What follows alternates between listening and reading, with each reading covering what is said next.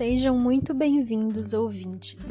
Meu nome é Luísa Moraes e este é um podcast elaborado pelos extensionistas do projeto Clínica de Direitos Humanos da PUC Minas, que visa esclarecer os artigos 23 e 24 da Resolução 40, que dispõe sobre diretrizes para promoção, proteção e defesa dos direitos humanos das pessoas em situação de rua, de acordo com a Política Nacional para a População em Situação de Rua.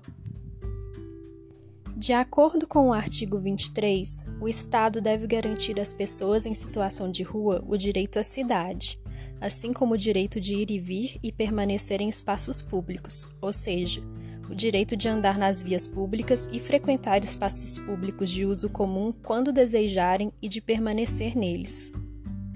Além disso, é vedada a remoção de pessoas em espaços públicos pelo fato de estarem em situação de rua. O direito de ir e vir é um direito constitucional e está no artigo 5 inciso 15.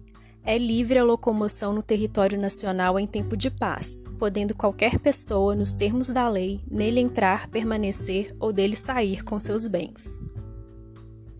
Também é dever do Estado garantir o acesso das pessoas em situação de rua a equipamentos e serviços públicos, lembrando que o atendimento não pode ser negado por falta de documentação, endereço fixo ou acompanhante.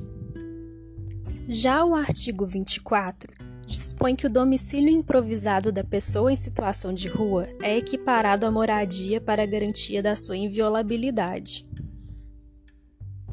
O artigo 5 inciso 11 da Constituição Federal estabelece o direito fundamental relativo à inviolabilidade da moradia, dispondo que essa é asilo inviolável do indivíduo, ninguém nela podendo penetrar sem consentimento do morador, salvo em caso de flagrante delito ou desastre, ou para prestar socorro, ou durante o dia, por determinação judicial.